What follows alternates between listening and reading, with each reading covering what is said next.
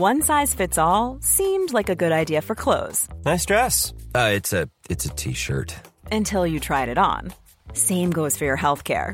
That's why United Healthcare offers a variety of flexible, budget friendly coverage for medical, vision, dental, and more. So, whether you're between jobs, coming off a parent's plan, or even missed open enrollment, you can find the plan that fits you best. Find out more about United Healthcare coverage at uh1.com. That's uh1.com. I'm Sandra, and I'm just the professional your small business was looking for. But you didn't hire me because you didn't use LinkedIn jobs. LinkedIn has professionals you can't find anywhere else, including those who aren't actively looking for a new job but might be open to the perfect role, like me. In a given month, over 70% of LinkedIn users don't visit other leading job sites. So if you're not looking on LinkedIn, you'll miss out on great candidates like Sandra. Start hiring professionals like a professional. Post your free job on linkedin.com/people slash people today.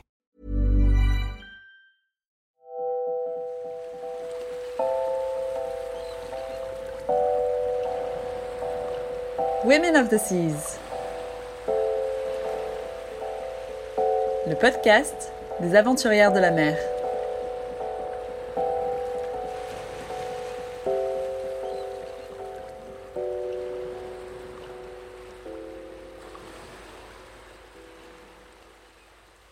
Souvent, c'est m'est arrivé quand j'ai commencé un tableau que je ne pouvais pas finir à cause de changement de météo, une manœuvre nécessaire. Donc, les tableaux sont faits par petits bouts. Et les barreurs, on barre trois quarts d'heure et puis ça change à quelque autre. Parce que c'est un bar à roue et nous sommes dehors. Donc, euh, dans mes tableaux, ce n'est pas une seule personne. C'est presque comme un collégial, en fait. Parce que la première personne commence à barrer et souvent j'étais obligée d'arrêter pour maintes raisons. Et ben, quand je revenais, euh, plus le même barreur, il y avait quelqu'un d'autre. Donc, euh, dans les tableaux, il y a, euh, pour avoir la tête d'une personne, le combi d'une autre, la posture d'une troisième. Et celui-là, je l'aime bien, ce premier tableau, parce que c'était euh, une femme qui barrait. Même si c'est euh, c'était démarré avec euh, un autre barreur, euh, je vois que c'est une femme.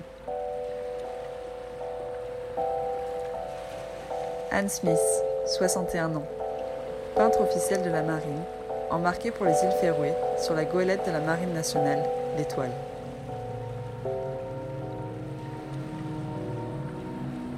J'étais un enfant malade. J'étais j'étais un enfant qui était toujours malade. Et euh, j'ai passé pas mal de temps euh, au lit. À l'époque, euh, il n'y avait pas de les jeux Internet et toutes ces choses comme ça. Alors, les, deux moyens de passer le temps, c'était la lecture et le dessin. Et mon père, il travaillait à, l'aéroport de, Londres, à Gatwick, qui n'était pas très loin de la ville, de la cité où j'ai grandi. En fait, il volait euh, des, gros cartons de papier.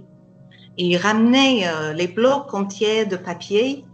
Et moi, j'ai passé mon temps à dessiner. Et euh, j'ai compris, en fait, entre les livres et le dessin, on peut s'échapper dans un monde imaginaire et on a la liberté et on s'ennuie jamais.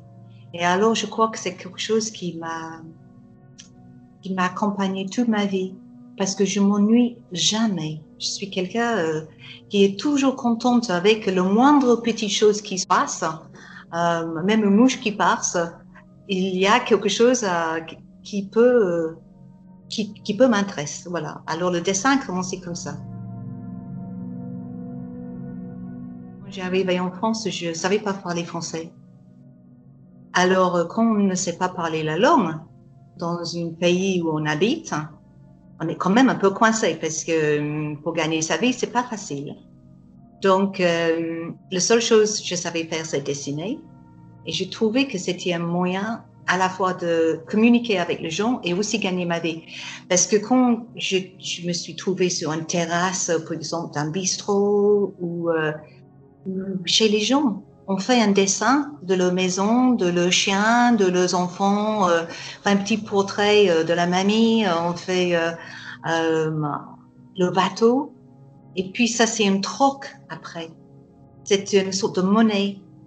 Alors, c'est très encourageant pour continuer à faire le dessin, en fait.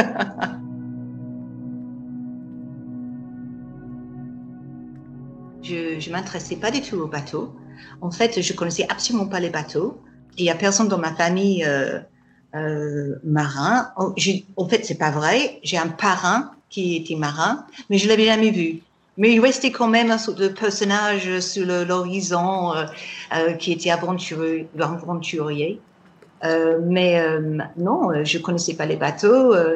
je crois que la première fois je suis allée sur un bateau, j'avais 28 ans et c'était un Brittany Ferry pour traverser, traverser la Manche. Euh, c'était le Quiberon. Euh, j'ai pas un très bon souvenir de ce bateau. Euh, j'avais dans ma tête, il y avait toujours force 10 chaque fois que j'ai traversé la Manche. Les conditions épouvantables et j'étais toujours malade. Alors non, les bateaux, à la fois, c'était quelque chose de mystérieux qui me rendait malade. Puis, impossible à dessiner. Je ne sais pas si vous avez essayé de dessiner un bateau. Mais euh, la perspective est absolument horrible. C'est tout en courbe. Rien ne se passe comme on imagine. C'est pas du tout comme euh, toutes les choses euh, que j'avais l'habitude à dessiner. C'est pas comme les maisons ou les voitures ou, les chevaux. Non, j'avais pas envie de, de, me lancer dans les bateaux. mes premiers essais, c'était une catastrophe. Tout ça a changé par une rencontre avec une pétrolier. un pétrolier, euh, en fait, c'était un méthanier qui s'appelle Finima. Et euh, je l'avais vu ce bateau vert émeraude. C'était en octobre et il faisait très beau. Et pendant trois semaines, il y avait la lumière rason sur le port avec cette méthanier qui fait quand même 200 mètres de long avec cette vête émeraude. C'était tellement beau. Alors voilà, c'était le début d'une histoire d'amour avec euh, les navires euh, vraiment très grands, qu'il faut dire sont plus faciles à dessiner hein. parce que euh, les côtés sont, sont lisses et ils sont plates. Donc c'est plutôt comme un, un immeuble qui, qui, tombe dans la mer des pétroliers. Puis après, j'ai découvert les histoires de les étraves, euh, les bulbes, euh, les façons de propulser les bateaux. Et euh, je me suis lancée dans la perspective des bateaux. Et après, c'était parti.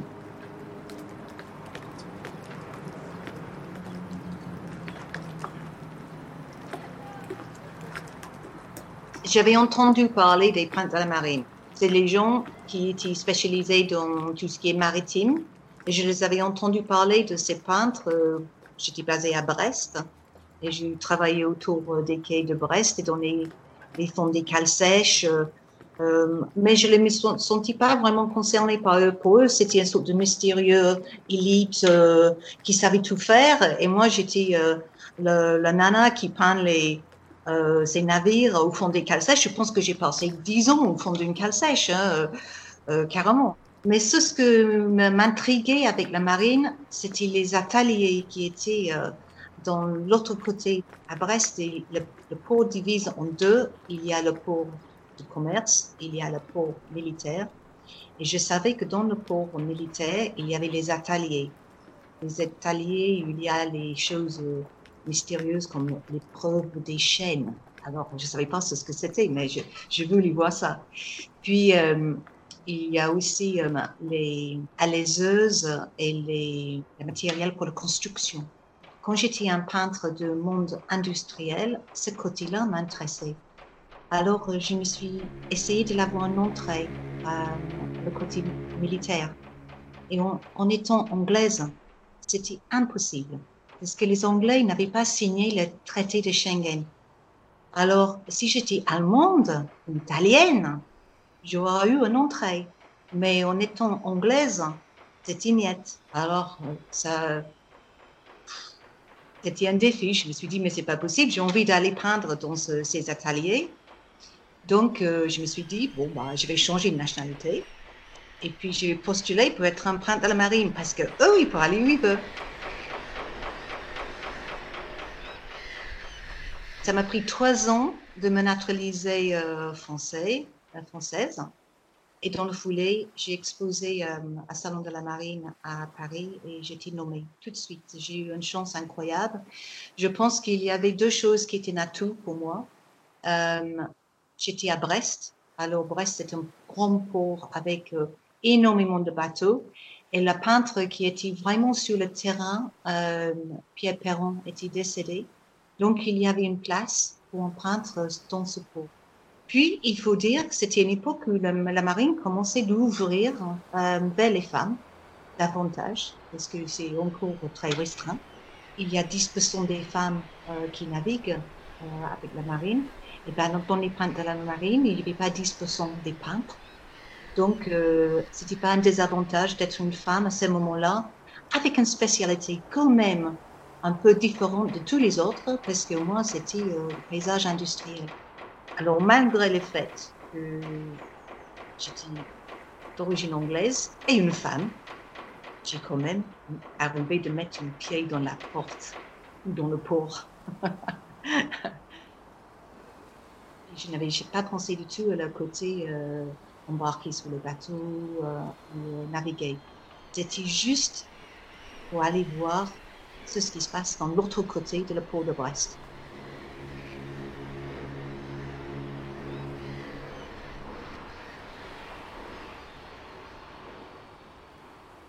Et d'être empreinte de la marine euh, dans beaucoup de euh, privilèges parce que ça donne euh, la possibilité de, de un accès à tout ce qui est euh, maritime de la marine nationale en France et dans, dans toutes les bases euh, françaises, sont dans le monde.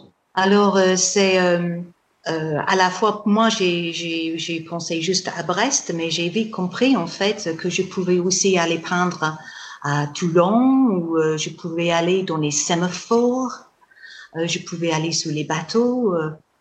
il n'y a pas de solde, il n'y a pas d'argent, il n'y a pas une, contrepartie. On a une liberté totale, on a carte blanche. La marine a confiance en nous. Nous sommes 20 euh, au début agréé pour trois ans renouvelables. Si la marine renouvelait le, cette période de trois ans, trois fois de suite, on devient titulaire et à ce moment-là, c'est à vie. Cette euh, institution, c'est une euh, un titre qui a été créé officiellement en 1830, mais en fait, euh, ça date de, beaucoup plus loin que ça, parce que dès qu'il y avait les rois de France qui voulaient faire les voyages découvertes.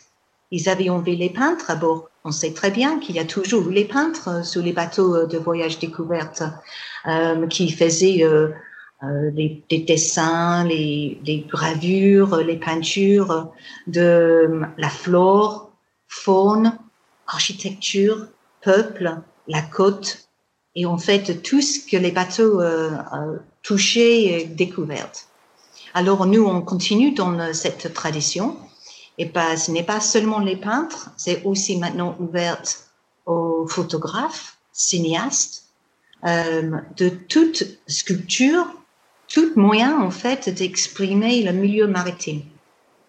Alors, si on a la passion de la mer, c'est absolument fabuleuse parce que ça donne un accès à la mer, en mer, à tous les métiers de la mer, euh, tous les métiers maritimes et les gens de mer. Alors, euh, c'est vaste comme sujet. On, on, a eu les très très bonnes peintres euh, que tout le monde connaît, comme Marin Marie, euh, c'est les noms qui sonnent, Materin Meilleux, par exemple. Mais aussi actuellement, il y a Yann Bertrand en photographie, Titouane Lamazou est un peintre de la marine. On a les dessinateurs de presse comme Nicolas Vial, il y a Jacques Perrin qui a fait euh, Ocean. Alors, euh, c'est une, euh, une de collégiale de différentes compétences et passions, mais tout lié par la mer.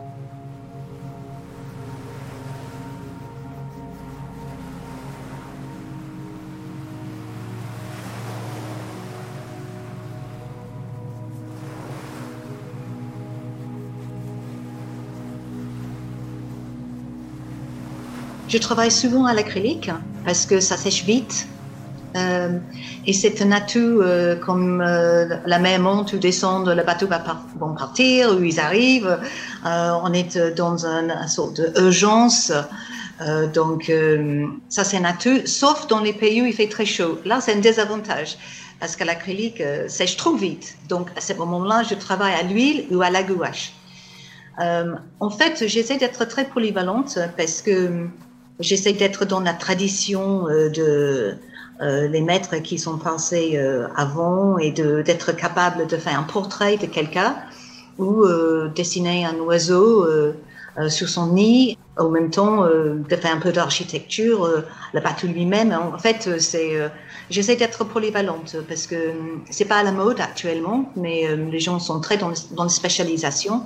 Mais je trouve que la mer est tellement large comme sujet je suis confrontée souvent par euh, une multitude de sujets et j'essaie de l'attaquer. Alors, en même temps que j'ai fait tous ces différents sujets, je travaille les différentes techniques.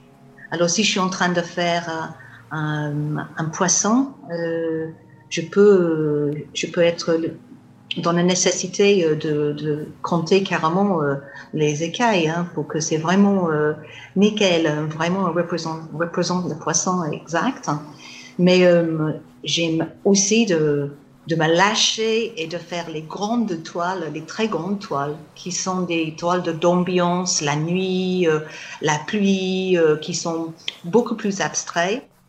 Et c'est peut-être c'est là où je euh, je suis le plus fort parce que c'est il y a beaucoup de j'ai beaucoup de passion, émotion. Alors je me je me contente pas d'utiliser les couleurs euh, euh, comme ils sont. je, je le fais comme je le sens. Alors, euh, je, je mettre, je suis capable de faire les toiles qui sont avec la mer rouge, par exemple, ou de faire sur un fond tout bleu, une scène de nuit. J'essaie de faire une seule règle. Mon seul la seule règle, c'est qu'il n'y a pas de règle. Que la peinture, c'est, la liberté. Euh, et ce qui est important, c'est de sortir euh, ce que je, une, réaction immédiate avec euh, l'environnement. Alors que, que l'autre personne, quelqu'un qui habite très loin de la mer, qui connaît rien sous la mer ou les bateaux, quand ils le voient, ils ont un, un sentiment de, à la fois de la place le météo, euh, le, le, le, bruit peut-être. Euh, il y a une.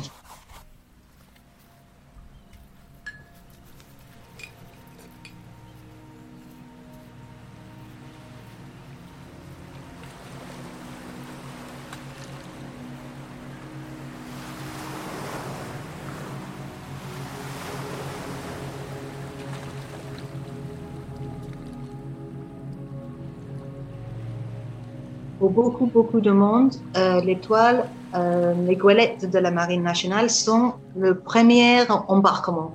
Je trouve c'est très sympathique que le premier embarquement, c'est sur un bateau à la voile, parce que c'est la première chose que tout marin doit comprendre, même euh, si on est sur la passerelle de gros navires, ou si on est sur un mouvement portuaire, ou si nous sommes sur un une, une petit voilier, c'est d'où vient le vent. Le vent est, tellement important en mer. Et alors, pour sentir le vent, de savoir euh, le vent, un bateau à la voile, c'est vraiment la meilleure chose. Donc, euh, tous ces jeunes et tous les officiers qui vont après être commandants, euh, il faut qu'ils apprennent d'abord avec un voilier. Alors euh, ça me plaît beaucoup. Et puis l'autre chose qui est très importante avec tous ces bateaux, c'est qu'ils sont beaucoup moins polluants. Et c'était la raison pourquoi j'ai voulu aller sur les bateaux de la voile, à la voile de la marine. C'est parce que j'avais déjà embarqué sur beaucoup de bateaux qui étaient euh, beaucoup plus grands et j'ai vu partout sur la planète, partout où on va, c'est la pollution. C'est incroyable la pollution. La mer, elle est vraiment très touchée par la pollution. Et la rivage, le côte, les ports, c'est affolant. Alors, j'avais un sort de sentiment de, à la fois un, devoir d'essayer de promouvoir une sorte de navigation qui est moins polluante et en même temps une envie de montrer la beauté de la mer, euh, mais je voulais continuer à embarquer. Donc, euh, j'ai fait un choix qui était vraiment un choix personnel d'essayer de mettre le spot sur la voile.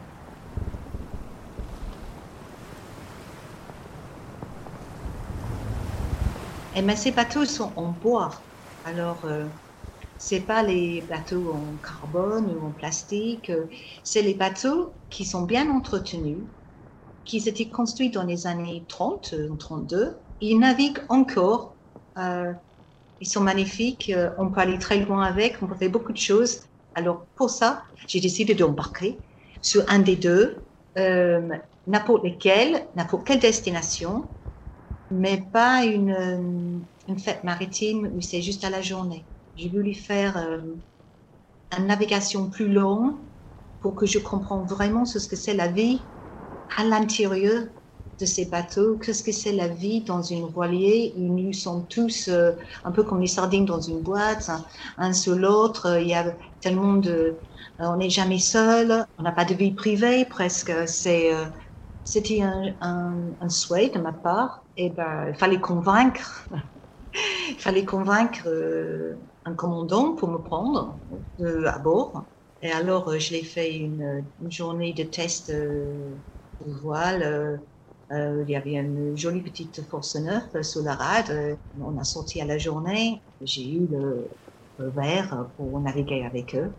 Et à ce moment-là, j'ai découvert lequel bateau que ça va être et quel voyage ils m'ont proposé. Mais ils m'ont dit que je n'avais pas le droit de débarquer. Il fallait que je parte de la port d'attache et que je reviens avec le bateau à la port d'attache parce qu'ils n'avaient pas un moyen de me remplacer en cours de route. Et il faut euh, l'équipage entier parce que ces bateaux n'ont pas d'électricité, ils n'ont pas les winches, euh, ils n'ont pas les cabestons, les choses comme ça, tout électrique. il faut, c'est les forces des bras, c'est les muscles qui montent les voiles. Donc il faut huit personnes minimum pour chaque quart. Et quand il y a un grand manœuvre, 16. Donc, euh, j'ai pensé que ça va être Brest-le Havre, franchement. J'ai pas pensé euh, que j'avais une un aventure devant moi. J'ai pensé de partir euh, cinq jours. Et puis non, le commandant a dit, ben voilà, on va au Groenland et on part pour trois mois. Et waouh, c'était quand même une, un moment très fort parce que j'avais juste fait une seule journée avec Force Neuf et waouh, c'était déjà. Euh, on est encore euh, le, vent dans les cheveux. Hein, c'est euh, à la fin de la journée, on est contente de descendre du bateau et prendre un chocolat chaud et dire bon ben voilà, on dort bien cette nuit. L'idée qu'il fallait continuer pendant la nuit et reprendre le lendemain et faire ça pendant trois mois et avec les conditions plus en plus froides. mais en même temps, ça faisait tellement rêver. C'était euh, de partir euh, aux îles Faroé d'abord, euh, et puis Islande, et puis Groenland, malgré que c'était la folie. Hein. J'ai dit oui. J'ai dit oui.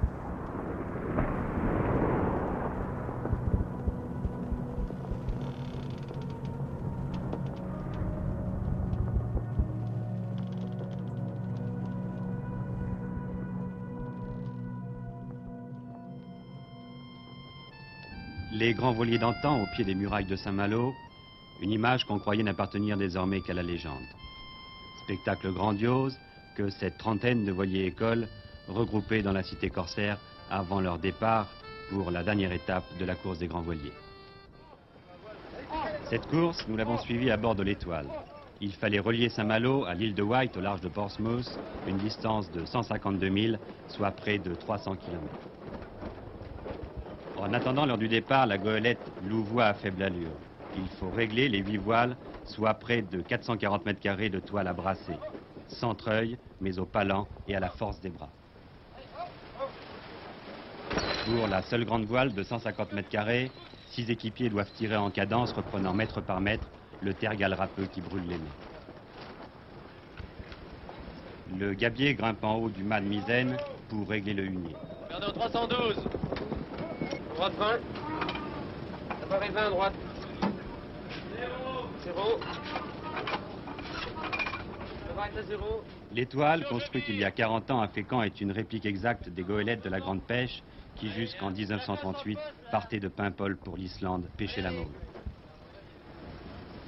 À droite 20. À droite 20. Ça va arriver à droite. Bien. Midi, lors du départ, c'est la fièvre à bord.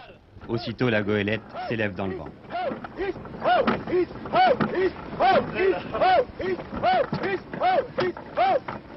Allez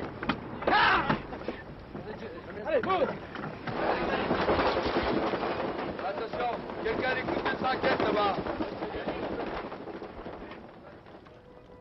Après 24 heures et 36 minutes de course, nous passons la bouée d'arrivée au large de l'île de White, terme de l'épreuve. La belle poule nous y attend déjà, remportant ainsi la victoire. L'étoile sera quatrième derrière Malcolm Miller et Dodo 4. Preuve est faite que la marine à voile n'est pas morte et que les voiliers écoles ne sont pas des reliques qu'on contemple, mais des bateaux, des vrais.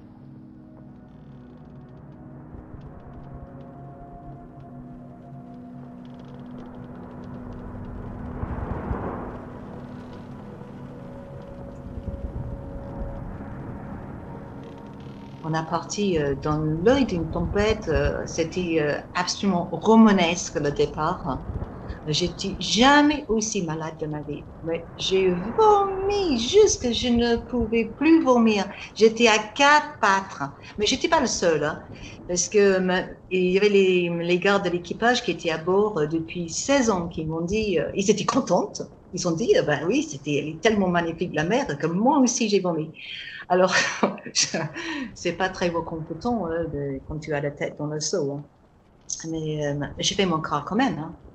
Il faut faire ses quarts quand même, hein, même si on est à quatre pattes. Il faut être sous le pont. On ne peut pas rester euh, dans sa banette. C'est c'est la première chose que j'ai compris, c'est qu'on fait partie d'une équipe. Il faut prendre sur soi. Même si on est bon à rien, il faut être bon à rien au milieu des autres. Il y a toujours quelque chose qu'on peut faire quand même, mais juste notre présence est in- indispensable. Donc voilà. C'est, euh, mais au bout de quelques jours, euh, quatre jours, cinq jours, euh, euh, j'ai commencé d'être mieux. Et puis finalement, on a eu euh, des grandes tempêtes euh, au large de Faroé, entre Faroé et Islande. J'ai eu le plaisir de l'avoir de l'expérience grandiose de la tempête sans être malade et le, de le voir ces vagues décapitées, euh, le, ciel de, de soufre et euh, hurlement euh, de, la nature, hein. c'est magnifique. Je regrette rien.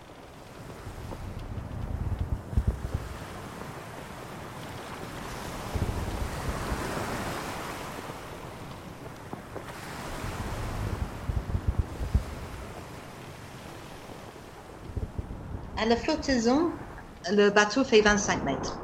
Mais elle a le bout d'or, hein, parce que c'est une goélette. Une goélette, c'est un gros bateau en, en- chaîne, et on peut le reconnaître tout de suite euh, si euh, nous sommes au bord de la mer, parce que le deuxième mât, il a deux mâts, le deuxième est plus haut que le premier.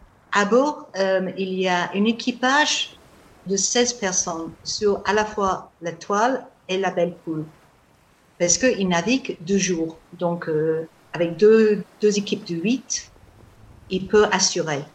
Mais quand il part pour un long voyage, il faut huit personnes de plus parce qu'il y a la navigation la nuit aussi. Donc, euh, 24 personnes à bord. Euh, 24, elle est à bloc. Il y a plus de bannettes euh, libres. S'il y a une, euh, une personne de plus, euh, il faut dormir euh, sur la banquette. Il y a euh, ou au sol, euh, ou mettre un hamac. Il n'y a pas de l'espace est très très contrainte.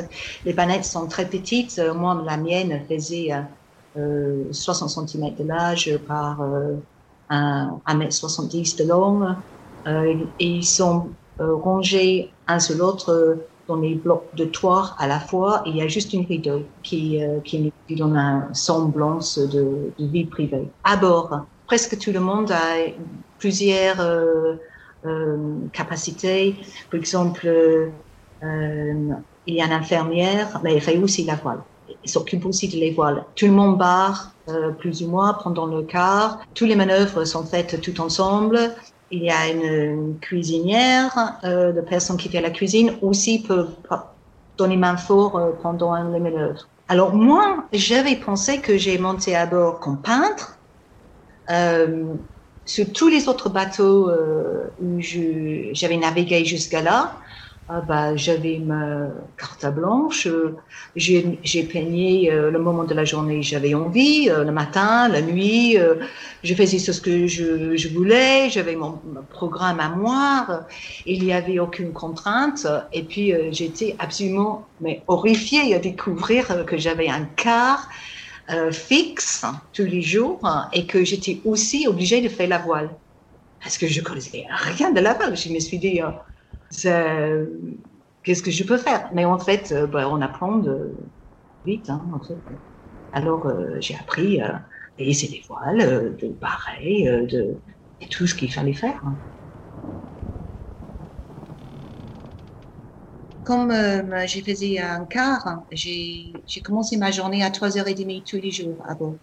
J'ai toujours eu le même quart. Euh, j'ai commencé à 4 heures.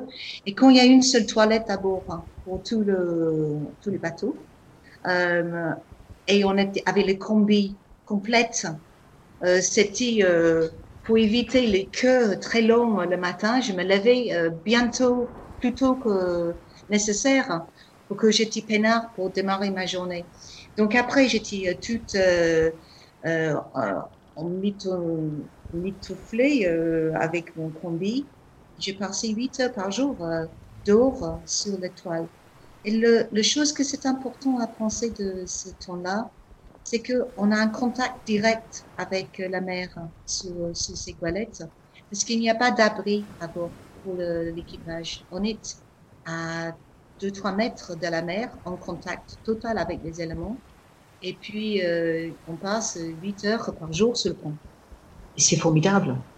Ça m'a, ça m'a donné un coup de jeune, parce que euh, tout le monde à bord est très jeune. Alors, euh, j'ai appris à écouter euh, la musique euh, rap. Jusque-là, je connaissais pas trop. j'ai j'ai appris à faire beaucoup de, de jeux parce que dans les carrés de l'étoile, il n'y a, pas de Wi-Fi à bord, il n'y a pas de des ordinateurs perso, des choses comme ça. Hein, c'est la navigation comme autrefois dès qu'on est loin de la côte. Donc euh, le peu de temps libre qu'il y a, euh, les gens font des jeux, ils jouent aux cartes, euh, font des jeux de toutes, sortes. Donc j'ai appris plein de jeux complètement bêtes, très amusantes, en équipe avec plein de monde.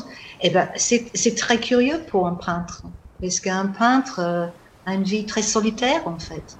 On passe beaucoup de temps dans notre atelier, entre nous et notre toile, où euh, je suis sur un quai euh, et je suis euh, en immersion dans, dans ma toile, mais c'est pas un travail en équipe. Un peintre, c'est une relation avec les pinceaux et la peinture. C'était quelque chose complètement neuf pour moi. C'était comme un sorte de voyage initiatique, euh, euh, comme on fait quand on a 20 ans. Et bien, sauf que moi, j'ai fait ça à 54. Et alors, euh, j'ai un, une bonne forme. J'ai toujours la, beaucoup de forme.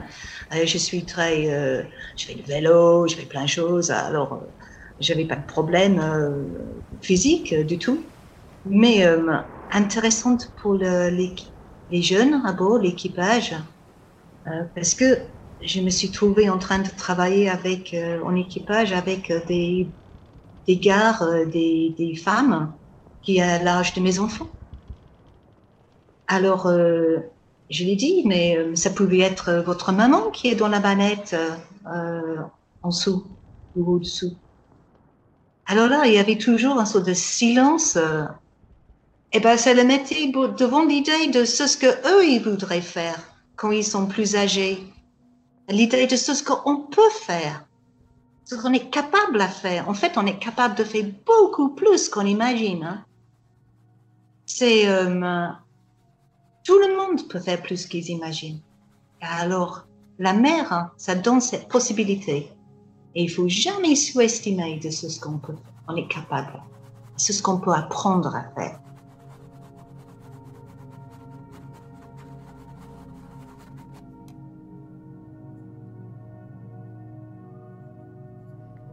De faire la peinture à bord, c'est pas facile parce que, bien sûr, euh, ça, bouge, mais c'est pire que ça. C'est pas le fait que le bateau bouge qui est complexe, c'est le, fait que les voiles bougent par rapport au vent. On a à la fois euh, le mouvement de la mer et le, changement de la position de, des voiles, donc les ombres sous le pont. À chaque fois qu'on vire, euh, toute la lumière change. Donc, on peut être en train de peindre une vue du bateau, on vire, euh, le bateau vire, change de cap, et puis d'un coup, toutes les lumières sont de l'autre côté, toutes les ombres sont différentes. On a à la fois le, le mouvement du bateau, et puis euh, c'est très très changeant tout le temps avec. alors ça, c'est un peu énervant quand même. Puis on ne sait jamais s'il y aura un un petit averse. Euh, donc il faut travailler vite. Il faut trouver les moyens. Euh, j'avais déjà prévu euh, un système de pince pour pincer les feuilles tout autour. J'ai travaillé sur du papier consent, le plus simple. D'abord, sur une voilier, il n'y a pas la place pour avoir les châssis de la voile étoile rigide. Donc, il faut les petits formats parce que j'étais obligée de dormir avec mes tableaux. Donc, euh, quand j'avais une, une, euh, il y a aucune, on part en voyage pour trois mois, le bateau est à bloc de, de l'eau à boire et de choses à manger. Alors, euh, il n'y a pas la place pour tout le reste. Alors, il fallait que je, je dors avec mes tableaux. Donc, je travaillais sur papier, canson, dans les petites pochettes en plastique comme les enfants utilisent à l'école, hein, exactement les mêmes. Et j'ai glissé les, j'ai séché avec un sèche-cheveux pour qu'ils étaient bien secs, parce que bon, on n'est jamais à l'abri d'une petite vague sournoise qui, euh, qui décide d'arroser les tableaux. Et puis quand ils étaient bien secs, on avait la selle qui s'accroutait des fois, et j'ai glissé sous le matelas. Donc j'ai dormi sous mes tableaux, et comme ça ils étaient bien plates, et je pensais c'était l'endroit où il serait plus à sec. Puis j'avais amené quand même une châssis démontable et un petit rouleau de toile, et quand nous sommes arrivés à terre, j'ai j'ai remonté le, la châssis, j'ai tendé la toile, j'avais un petit kit avec une petite graffeuse, j'ai graffé ma toile, et toujours avec cette peur de, de trouver un manque d'une couleur euh, à 1000 km d'un fourniture de beaux-arts. c'est ça euh, un problème. Euh, j'ai quand même euh, calculé euh, la peinture correctement, mais j'avais sous-estimé le papier que, que j'avais besoin. Donc, arrivé aux îles Féroé, euh, il fallait que j'achète du papier et les îles Féroé, ils n'avaient pas de fourniture beaux-arts euh, sur les îles. Tout ce que j'ai trouvé, c'était euh, le papier euh, qui restait après Halloween, noir. Ils avaient du papier noir qu'ils avaient utilisé pour le décor des enfants pour Halloween. Donc, euh, j'ai acheté les rouleaux de papier noir et je travaille sur papier noir euh, après. Donc, c'est beaucoup de tableaux euh, sur un fond noir qui, en fait, euh, étaient parfaits par rapport à l'ambiance euh, plus en plus dure. Enfin, c'était dur, hein, le, le, nord. On avait le nord et puis c'était volcanique. Donc, il y avait les roches noires. Alors, le papier noir était, c'était très bien. Et puis, en plus, ils peignent les, les maisons noires, souvent. Ils sont faits avec du goudron. Donc, euh, suffit de mettre un tout petit peu de, lumière. Et je l'avais, euh, le fond de papier m'a servi pas mal en fait. Euh, C'était un, un hasard heureux.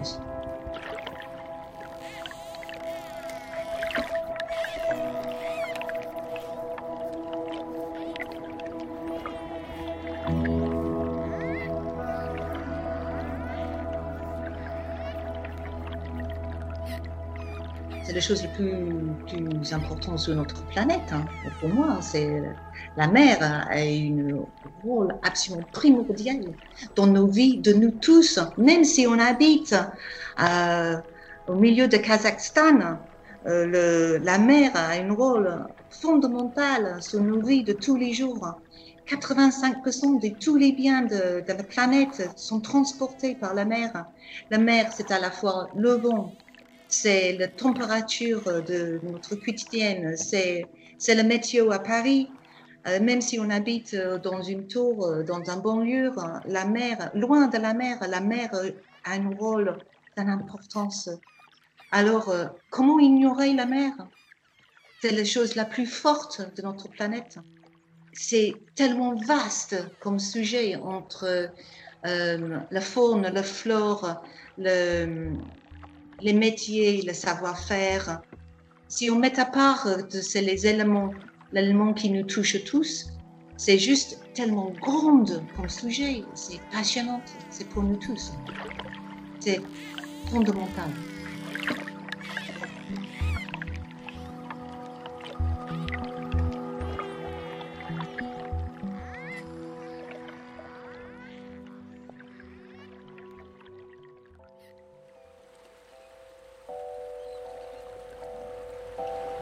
Anne a embarqué sur de nombreux bateaux, dont le sous-marin nucléaire Le Vigilant, le porte-avions Charles de Gaulle et le remorqueur de haute mer l'Abeille Bourbon. Elle expose en permanence dans plusieurs galeries en France et à l'étranger.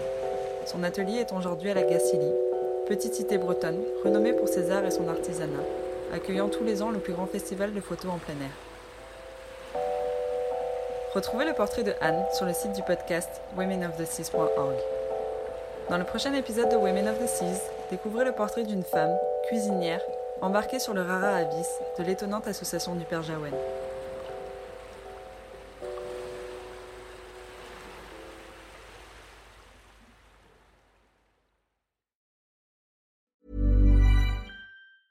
Hey, folks, I'm Mark Marin from the WTF Podcast, and this episode is brought to you by Kleenex Ultra Soft Tissues your ally to help tackle your allergy symptoms this season. I love the change of seasons, but nobody loves pollen and all those other things floating in the air that make you sneeze during this nice weather. Kleenex Ultra Soft tissues are hypoallergenic and allergist approved. So fight back against watery eyes and runny noses without worrying about irritating your skin. For this allergy season, grab Kleenex and face allergies head on. Hi, I'm Daniel, founder of Pretty Litter. Did you know cats tend to hide symptoms of sickness and pain? I learned this the hard way after losing my cat, Gingy. So I created Pretty Litter, a health monitoring litter that helps detect early signs of illness by changing colors, saving you money and potentially your cat's life. Pretty Litter is veterinarian developed, and it's the easiest way to keep tabs on your fur baby's health right at home. Go to prettylitter.com and use code ACAST for 20% off your first order and a free cat toy. Terms and conditions apply. See site for details. Planning for your next trip? Elevate your travel style with Quince. Quince has all the jet setting essentials you'll want for your next getaway, like European linen, premium luggage options, buttery soft Italian leather bags, and so much more. And is all priced at 50 to 80% less than similar brands. Plus, Quince only works with factories that use safe and ethical manufacturing practices. Pack your bags with high-quality essentials you'll be wearing for vacations to come with Quince. Go to quince.com slash pack for free shipping and 365-day returns.